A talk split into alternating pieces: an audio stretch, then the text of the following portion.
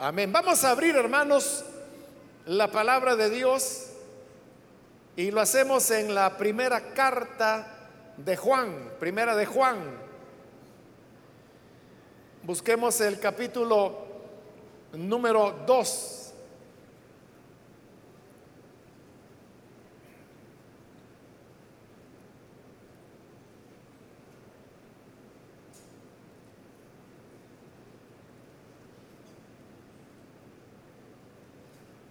La palabra del Señor en la primera carta de Juan, capítulo 2, versículo 1 y 2, nos dicen, hijitos míos, estas cosas os escribo para que no pequéis.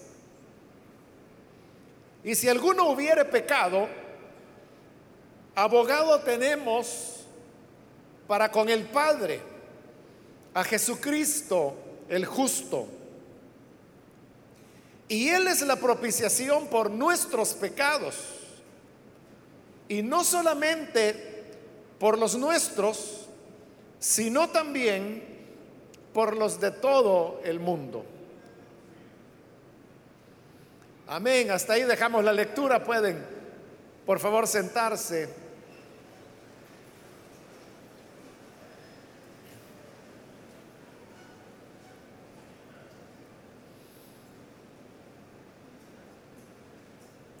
Hermanos, hemos leído este pasaje de la Biblia que nos habla sobre la, relación y las situaciones de pecado con las cuales los creyentes, los hijos de Dios, se pueden encontrar. El versículo 1 comienza con esa expresión, hijitos míos, estas cosas os escribo para que no pequéis. En esta primera frase, lo que encontramos es el deseo de Dios y lo que debería ser también el ideal de todo cristiano. Dice que estas cosas os escribo y eso no solamente nosotros podemos aplicarlo a esta carta primera de Juan, sino que lo podemos aplicar a todas las escrituras y decir que el mensaje que la palabra de Dios nos transmite es un mensaje que nos enseña que no debemos pecar. Y por eso dice, estas cosas os escribo para que no pequéis. El ideal, hermanos, sería que todos los que hemos creído en el Señor no pequemos. Porque, como digo, toda la revelación de la Biblia es la historia del daño que el pecado causa a los seres humanos y a la naturaleza, pero también es la historia de cómo Dios preparó una salvación para el pecado en el cual el ser humano cayó. Desde el primer libro de la Biblia, que es el Génesis, ya en el capítulo 3 encontramos cómo el pecado entró a la humanidad y como Pablo lo explica en su carta a los romanos, el pecado entró por un hombre y así el pecado pasó a todos los hombres por cuanto todos pecaron. Ese pecado ha provocado todas las desgracias, los sufrimientos, las guerras, las desigualdades que hay en la vida, o sea, todo el mal que nosotros vemos a nuestro alrededor es producto del pecado. El pecado originó las enfermedades, el pecado originó los trastornos psicológicos, mentales, nerviosos que las personas enfrentan. Es decir, el pecado se manifiesta de diversas formas y por eso es que Cristo se revela a los seres humanos para que los seres humanos puedan iniciar una vida diferente y por eso es que el Señor Jesús a esta nueva vida le llamó nacer de nuevo, el nuevo nacimiento, porque es eso exactamente comenzar todas las cosas de nuevo. No la misma persona, sino que otra persona. Por eso no se trata que la persona, como Nicodemo se lo dijo al Señor, vuelva al vientre de su madre y vuelva a nacer para comenzar una nueva vida, porque como también lo dice el Evangelio de Juan, lo que es nacido de la carne, carne es. A veces cuando la vida ha avanzado, las personas dicen, bueno, si yo hubiese sabido que la vida era así, entonces no hubiera cometido los pecados que cometí cuando era un niño o era un adolescente o era un joven. Yo no hubiera cometido los errores que cometí para no llegar a la situación que ahora vivo. Entonces la gente sueña en algo así como la máquina del tiempo y que a través de ella pueden retroceder en el, en el tiempo, ir al pasado y poder volver al momento de su nacimiento para comenzar de nuevo y no cometer los errores. Claro, la máquina del tiempo no existe, solamente está en la imaginación, pero si existiera y fuera posible que los seres humanos volvieran al momento de su nacimiento, de su alumbramiento, ¿sabe lo que ocurriría? Exactamente lo mismo que ocurrió ya. Se volverían a cometer los mismos errores, las mismas equivocaciones, los mismos pecados. ¿Por qué razón? Por lo que el Señor Jesús dijo. Lo que es nacido de la carne, carne es. Es decir, siempre seríamos la misma sustancia que cometió ya los errores que sabemos se cometieron. El remedio de Dios no es mandarnos la máquina del tiempo para que volvamos al pasado. El remedio de Dios es que si ya una vez nacimos en la carne, ahora podamos nacer del Espíritu. Cuando somos nacidos del Espíritu, a eso es a lo que se le llama el nuevo nacimiento. Y el nuevo nacimiento no concuerda con la fecha del nacimiento físico. Por eso es que el nuevo nacimiento, la persona lo puede tener a los 8 años de edad, lo puede tener a los 20 años de edad, a los 30, a los 50, a los 60, a los 70, en cualquier momento. Porque el nuevo nacimiento se produce cuando el ser humano cree en Jesús y esa fe es la que a través del Espíritu Santo y la palabra de Dios genera una nueva naturaleza en la persona y nace de nuevo. El creyente tiene entonces dos naturalezas. La nueva naturaleza que recibió en el nuevo nacimiento, que es la naturaleza espiritual, pero también hay una realidad que no podemos negar. Y es que continuamos conservando nuestra naturaleza de pecado. Que Pablo lo llama el hombre natural. También se le da el nombre de la herencia adámica, que viene de Adán, porque fue de Adán que la recibimos. Y por eso es que en Gálatas capítulo 5, Pablo explica que el creyente ahora tiene un conflicto interno. Y este conflicto es entre la carne, es decir, la vieja naturaleza, y el espíritu, que sería la nueva naturaleza.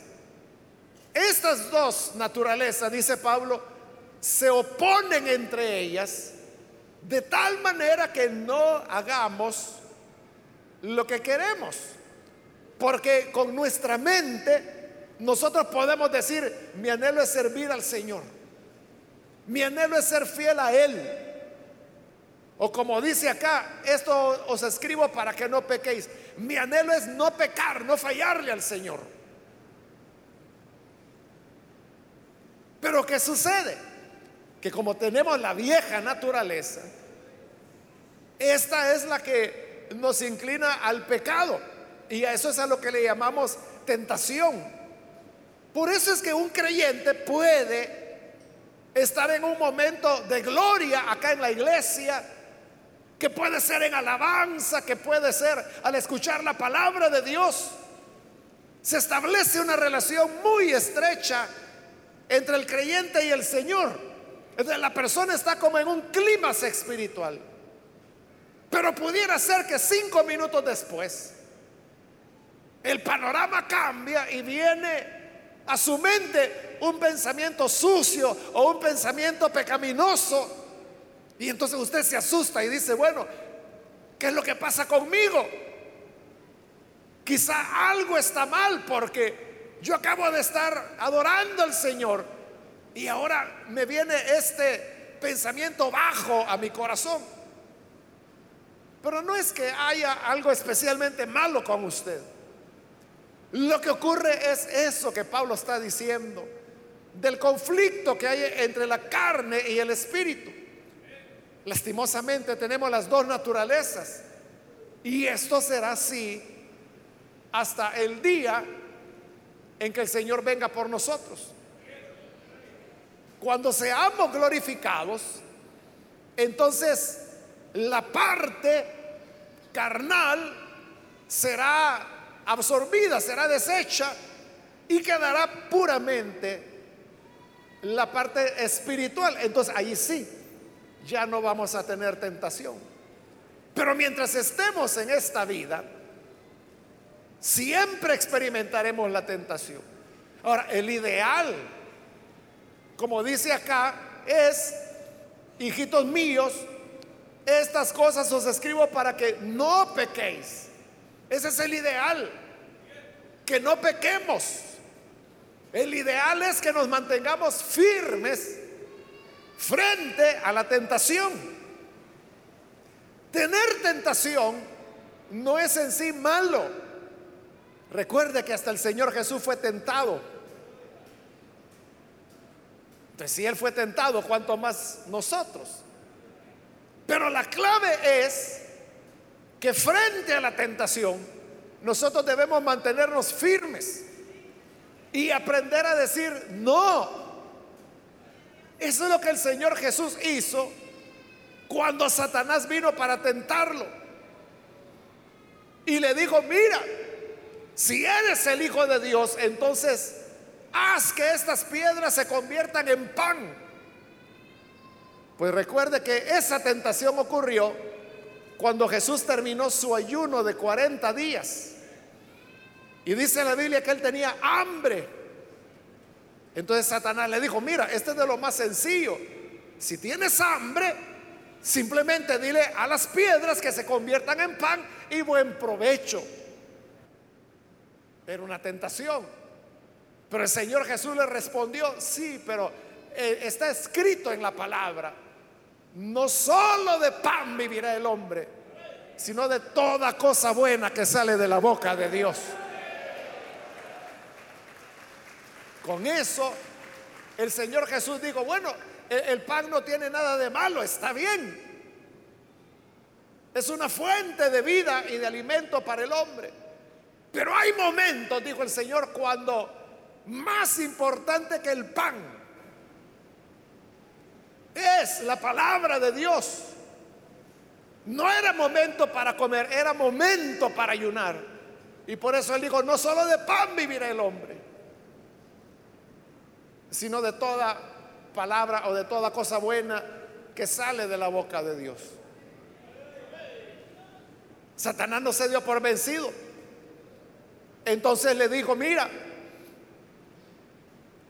te voy a llevar a la cúspide del templo y, lo llevó a la parte más alta del templo y le dijo, mira, tírate de aquí para abajo y no tengas pena que no te va a pasar nada porque escrito está.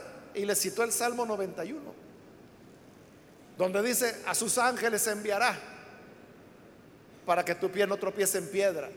Así que no tengas pena, tírate que los ángeles te van a recibir. Era otra tentación. Pero el Señor le respondió, también está escrito, no tentarás al Señor tu Dios. Entonces, el Señor ahí está diciéndole no a la tentación. Luego Satanás se lo lleva a un monte alto. Y cuando ya el Señor Jesús está en el monte, Satanás comienza a mostrarle todos los reinos de la tierra, los que había en esa época. Le mostró las pirámides de Egipto, le mostró las otras pirámides que construían los pueblos originarios acá en nuestras tierras. Le mostró la cultura china, la India,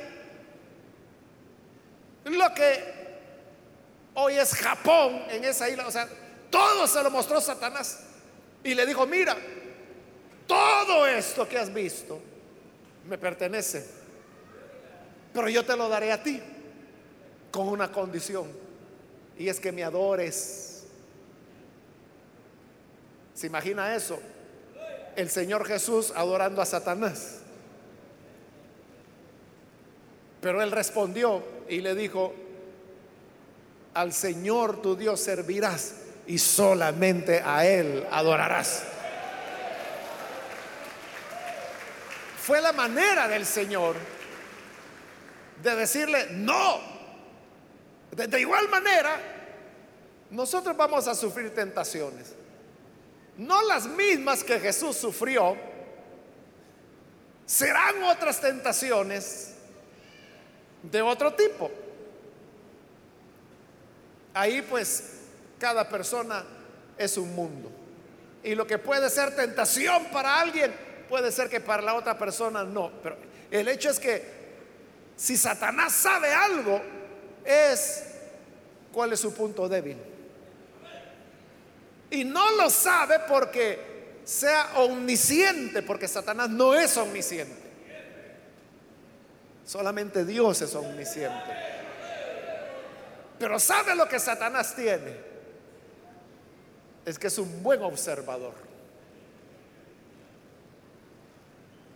Y él es un especialista en seres humanos. Y recuerde que él está en esta tierra desde antes que el ser humano fuera creado. Él tiene milenios de venir conociendo a los seres humanos y sabe cuáles son las actitudes, los gestos, las miradas que delatan qué es lo que le gusta a tal hombre, qué es lo que le gusta a tal mujer. Satanás lo sabe. Eso es lo que él hace. Simplemente lo observa.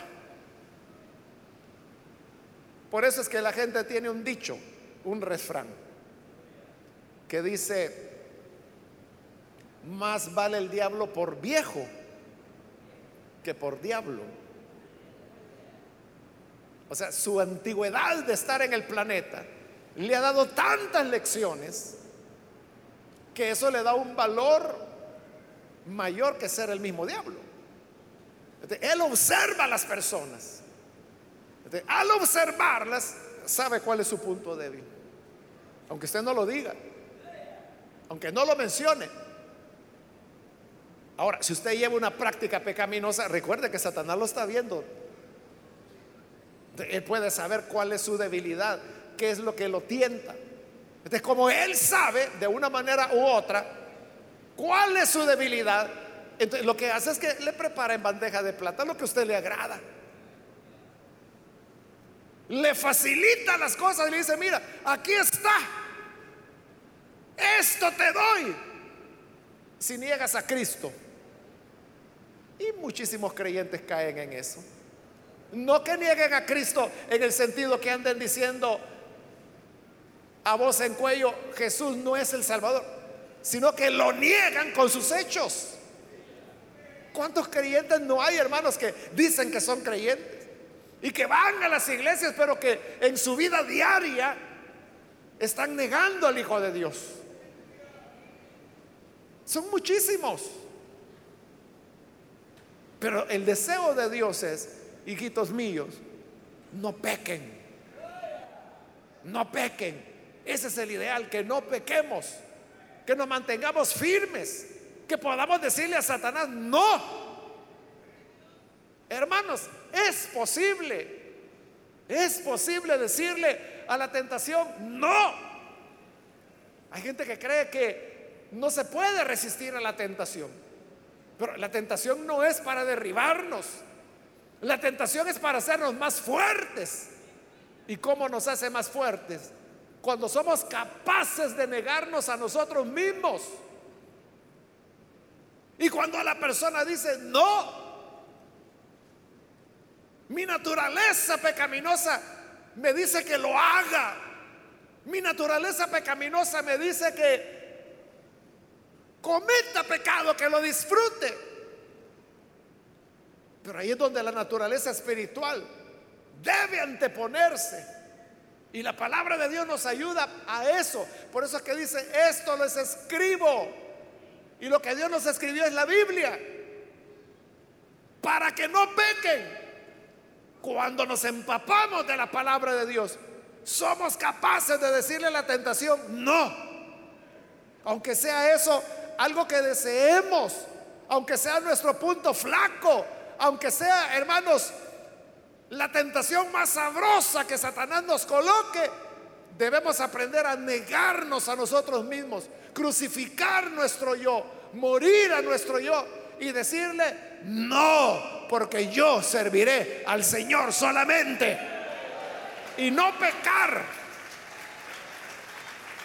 Ese es el ideal. Que no pequemos. Ahora, el problema es que no somos perfectos.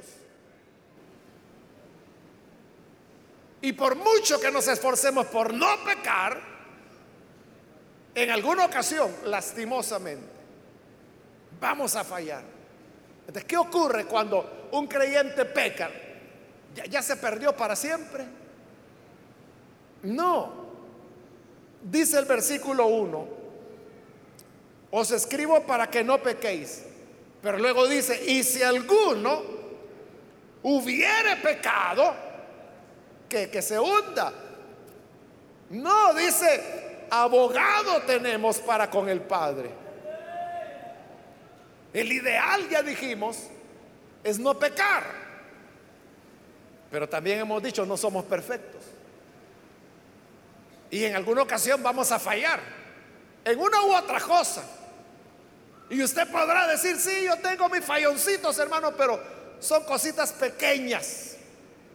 Otro dirá, pues mire, yo sí tuve un buen resbalón.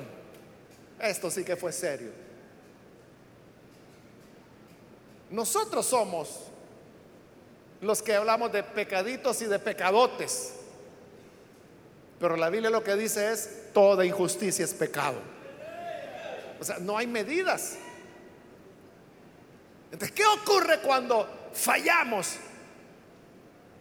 Tenemos que darnos por vencidos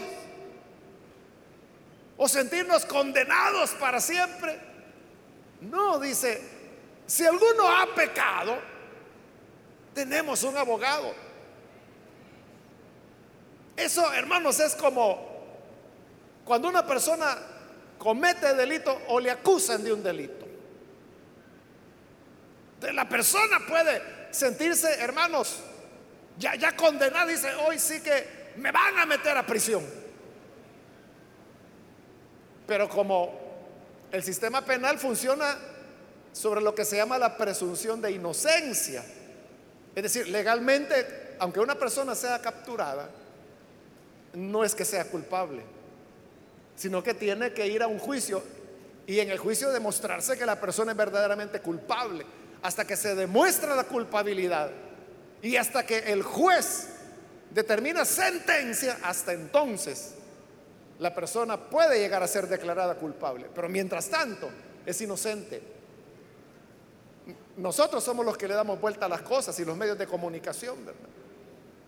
Porque detuvieron a una persona y de una vez la hacen culpable. Y ese es un proceso. Bueno, entonces alguien podrá decir, es que ya me detuvieron. Estoy cocinado. No, pero no te desesperes. Porque la ley misma te da una opción. Y es que puedes tener un abogado. si tienes los recursos, puedes pagar y contratar un abogado para que te defienda.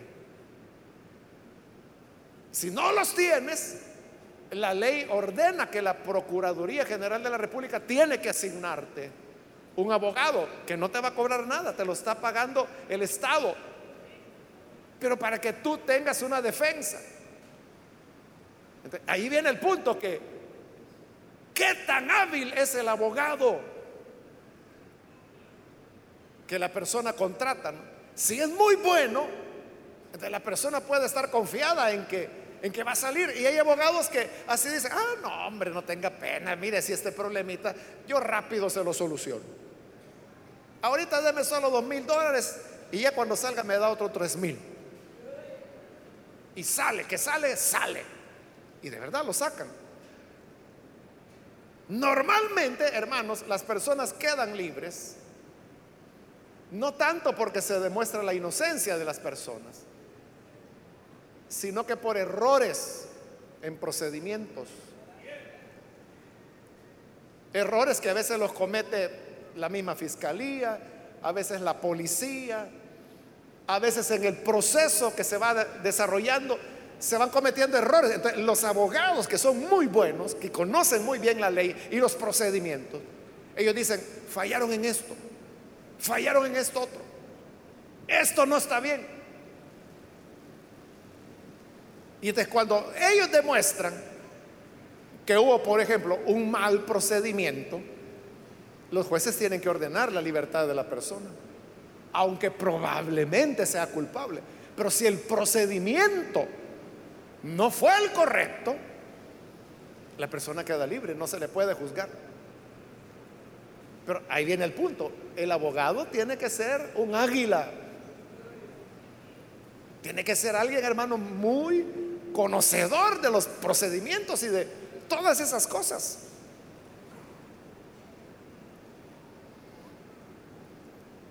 Recuerdo de una persona que trabaja eh, con el Ministerio de Hacienda. No recuerdo cómo le llaman a ellos, pero son las personas que están verificando que todos paguemos nuestros impuestos de renta. Entonces, en una ocasión, eso fue hace varios años, le asignaron que ella tenía que irle a revisar las cuentas a un famoso abogado que hubo aquí en el país, que él ya falleció y que fue hasta candidato a la vicepresidencia del país hace años. Bueno, era un pescado gordo, ¿no? Entonces viene esta persona, esta señora, y comenzó a examinarle todas las cuentas al abogado. Y le va encontrando que había impuestos que no había pagado. Pero aquí viene el punto. Cuando él decía, mire, doctor fulano, aquí usted esto no lo declaró y por lo tanto aquí tiene impuestos pendientes de pago. Entonces venía él y le decía, no, no, señorita, porque el artículo no sé cuánto de no sé qué establece tal y tal cosa, por lo tanto, esto yo lo acojo a ese precepto de ley y no tengo por qué pagar, estoy exonerado. Bueno, eso lo hizo varias veces. O sea, ella identificó varias cosas en las que él no había pagado, pero en todo él tenía una salida legal, legal. Lo que pasa es que la gente no las conoce, pero él era tan buen abogado. Y entonces yo tengo confianza con esta señora que le digo, la conozco desde niña y por eso la trato de vos. Y, yo le digo, pero ¿estás segura? Le digo, que de verdad no se te estaba escapando. No, me dice, de que son debilidades de la ley. Pero él conoce tan bien, bueno, conocía porque ella murió, conocía tan bien la ley que se aprovechaba de esas debilidades. Y no lo, o sea, nunca le pusieron multa. Ella no pudo cobrarle nada. A eso me refiero. Cuando un buen abogado conoce los procedimientos, conoce las leyes, deja libre a la persona, aunque sea culpable. Entonces, ¿qué ocurre cuando el creyente ha pecado? Está perdido. No, dice Juan. Si alguno hubiera pecado, tenemos un abogado. Y este es el Señor Jesús. No es que estemos, hermanos, ya sin esperanza. A lo mejor usted sabe que hay iglesias que se la llevan así, pues de ser muy santurones, ¿no? Y ellos no aceptan reconcilio. Entonces dicen que cuando un creyente pecó, que ese ya está caído, ya está condenado, que para él ya no hay más esperanza, mejor que ya ni venga a la iglesia. Y eso hacen muchos de esos miembros. Se van al mundo y se van a pecar porque dicen, ya no tengo esperanza, porque así les enseñaron. Pero entonces, ¿dónde quedan pasajes como este? Porque ahí dice, si alguno ha pecado, pues tírese a la desgracia, eso dice.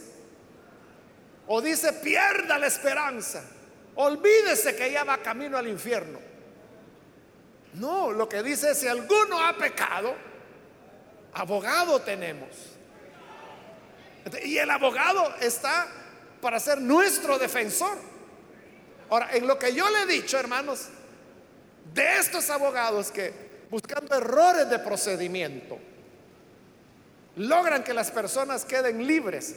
No es que sean pícaros, no son abogados pícaros, ni están haciendo nada ilegal, al contrario, están utilizando tan bien las leyes que las están usando mejor que la fiscalía, mejor que la policía, y por eso ganan los casos. Ahora, nuestro abogado, que es el Señor Jesús,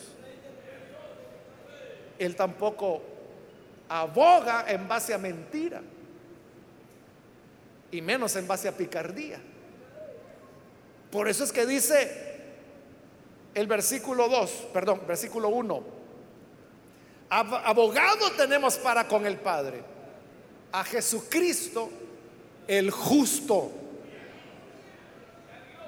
Es decir, que Él obra en justicia completa.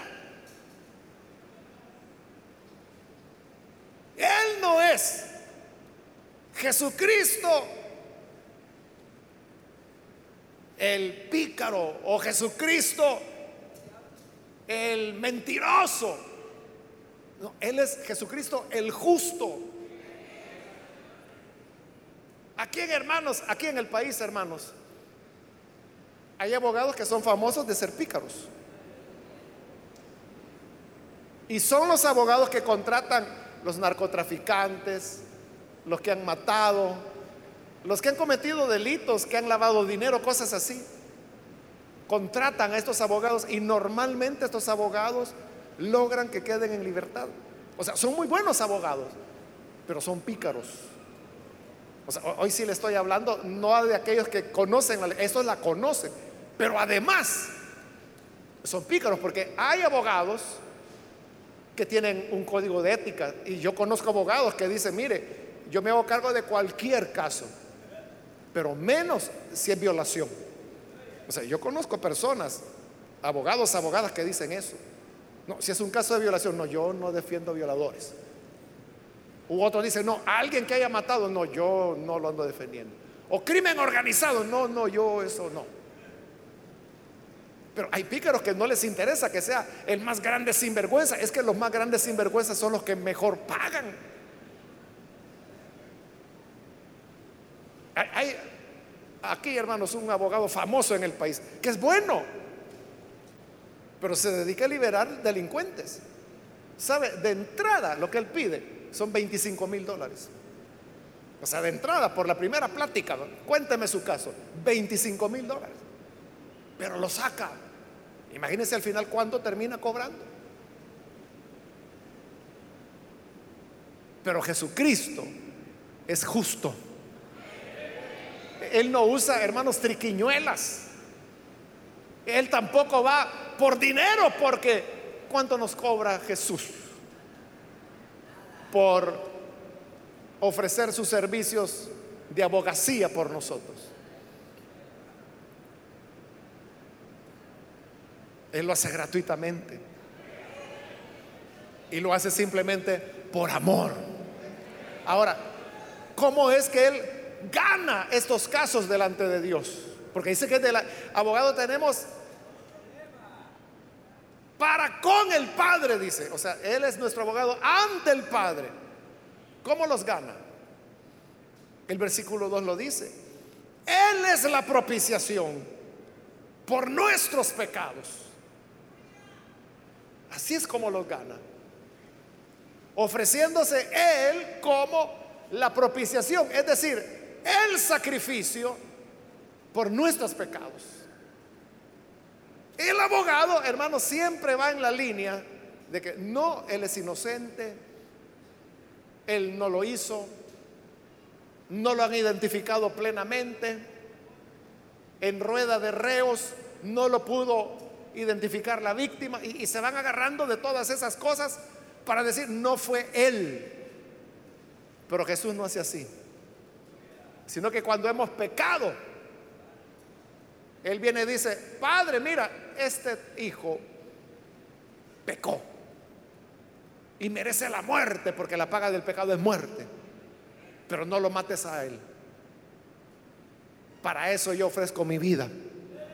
Él se ofrece como la propiciación por nuestros pecados. No es que Él esté diciendo, no, no fue Él. No, no, Dios, es que te equivocaste. Es que lo que pasa es que tiene un hermano muy parecido y no fue Él, sino que fue el otro. No es que el Señor llegue, el Señor Jesús llegue delante del Padre y dice, es que tú tienes tantos hijos en el mundo que ya se te olvida quién es quién. Pero no fue Él, o sea, no es así. Sino que el Hijo dice, no, Él fue, Él pecó, Él merece la muerte pero yo vengo para hacer propiciación. Yo vengo para ofrecer sacrificio.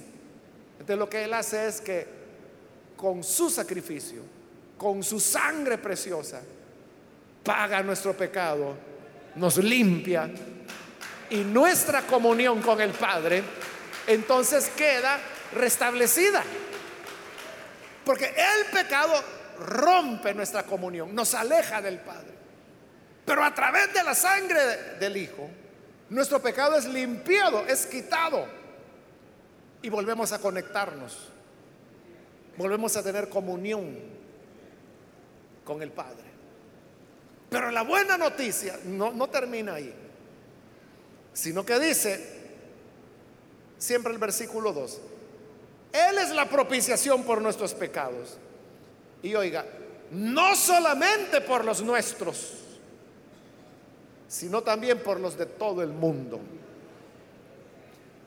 Es decir, no solamente el Señor se entregó por, por, los que ya somos creyentes, y es la propiciación de los pecados que podamos cometer. No solo eso, sino que también Él es la propiciación para personas de todas las naciones, para los elegidos de Dios de entre todo el mundo, porque no es solamente para Israel es para todas las naciones. De la buena noticia es que el mismo perdón que nosotros alcanzamos como hijos de Dios a través de Jesucristo es un perdón que se ofrece para todo aquel que quiera creer. Que quiera creer eso exactamente, que Cristo por su sacrificio en la cruz nos limpia de pecado y llegamos así a tener salvación. De manera, mis hermanos, que Dios lo que desea es que no pequemos. No pequemos, luchemos por no pecar, esforcémonos por no cometer ninguna injusticia. Pero si por desgracia alguna vez pecamos, tenemos un abogado defensor que no viene con excusas, viene con sangre para pagar la muerte que nosotros merecemos por nuestro pecado. Y esa salvación, ese pago, está también disponible para todos aquellos que quieran creer en Él. Vamos a cerrar nuestros ojos. Y yo quiero ahora hacer una invitación para aquellos amigos, amigas que aún no han recibido al Señor Jesús como su Salvador, mas si usted ha escuchado la palabra de Dios Y a través de ella se da cuenta que en el sacrificio de Cristo tenemos el ofrecimiento de perdón. Hay remedio para el pecado. Sí, hay remedio para el pecado. Y no importa qué tan oscuro, qué tan negro sea su pecado. Hay perdón a través de Jesucristo. Yo quiero invitar si hay con nosotros alguna persona que por primera vez necesita venir para recibir al Señor Jesús como su Salvador. Ahí en el lugar donde está, por favor, póngase en pie para que podamos orar por usted y que así la gracia de Dios le pueda alcanzar. Cualquier amigo o amiga que por primera vez necesita venir para recibir al buen Salvador. Puede ponerse en pie y vamos a orar para que la gracia de Dios le alcance, le cubra. ¿Hay alguna persona, algún amigo, amiga, que reconoce la realidad?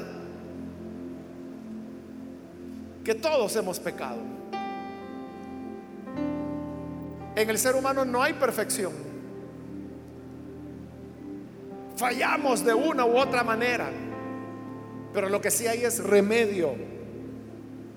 Lo que sí hay es salvación, hay perdón. ¿Quiere recibir el perdón de Cristo? Ponte en pie para que oremos. Hoy es el momento para que la gracia de Dios le pueda alcanzar. ¿Hay alguna persona que necesita venir? Póngase en pie y vamos a orar. Acá hay un hombre que está pasando, Dios lo bendiga, bienvenido. Alguien más que necesita pasar, póngase en pie. Hay otra persona que necesita venir. Hoy le invito para que la gracia de Dios le cubra y pueda tener perdón y una vida limpia. Muy bien, aquí hay otra persona. Dios le bendiga. Bienvenido. ¿Alguien más? Con toda confianza puede ponerse en pie para que oremos por usted.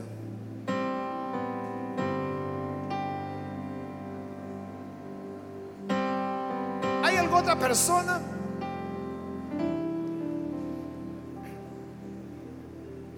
Muy bien, hay otro hombre, Dios lo bendiga. Bienvenido. Y acá hay otro hombre más, Dios le bendiga. Bienvenido también. Alguien más que necesita pasar, póngase en pie. Muy bien, ahí arriba hay otro joven que viene, Dios lo bendiga. Bienvenido. También quiero invitar si hay hermanos o hermanas que se han alejado del Señor. Ya dijimos, el ideal es no pecar. Ese es el ideal. Pero si alguno pecó, si alguno se alejó del Señor, recuerde, abogado tiene. ¿Quiere reconciliarse? Póngase en pie para que oremos por usted. Aquí hay otra persona, Dios lo bendiga, bienvenido. Ahí atrás hay otro hombre que viene, Dios lo bendiga, bienvenido también. Aquí adelante hay otro joven, Dios le bendiga, bienvenido. Alguien más que necesita reconciliarse con el Señor. Póngase en pie para que oremos por usted. ¿Hay alguna otra persona? Muy bien, ahí arriba hay otra persona que viene. Dios le bendiga. Bienvenido. Alguien más que necesita pasar.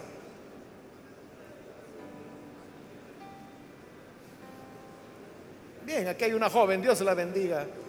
Bienvenida también. Alguien más que necesita venir. acérquese. Venga con toda confianza.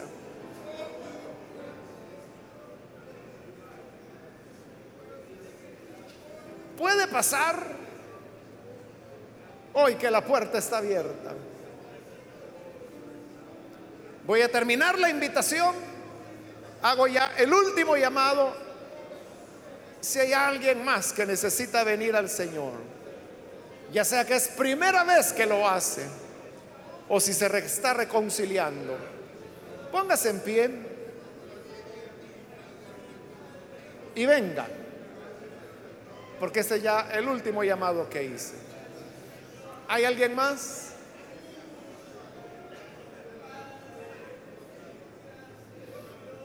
A usted que nos ve por televisión, le invito para que se una con las personas que están aquí al frente, reciba al Señor, al abogado justo que defenderá su causa. Ore con nosotros. Señor, gracias te damos por cada persona que está aquí al frente, como también aquellos que a través de televisión, de radio, a través de el internet están abriendo sus corazones para creer a tu palabra, para recibirte como Salvador. Gracias, Señor, porque tú has provisto un remedio para el pecado una salida. Nos has dado un abogado justo, Jesucristo. Gracias porque por Él tenemos perdón. Por Él somos renacidos. Por Él nuestra vida cambia y es transformada. Ayúdanos para resistir a la tentación, para ser fuertes y para no pecar. Porque tu deseo es que no pequemos. Enséñanos, Señor, a complacerte cada día de nuestra vida para que no pequemos. Por Jesucristo, nuestro Señor, lo rogamos. Amén. Amén. Amén. Damos gracias al Señor por cada persona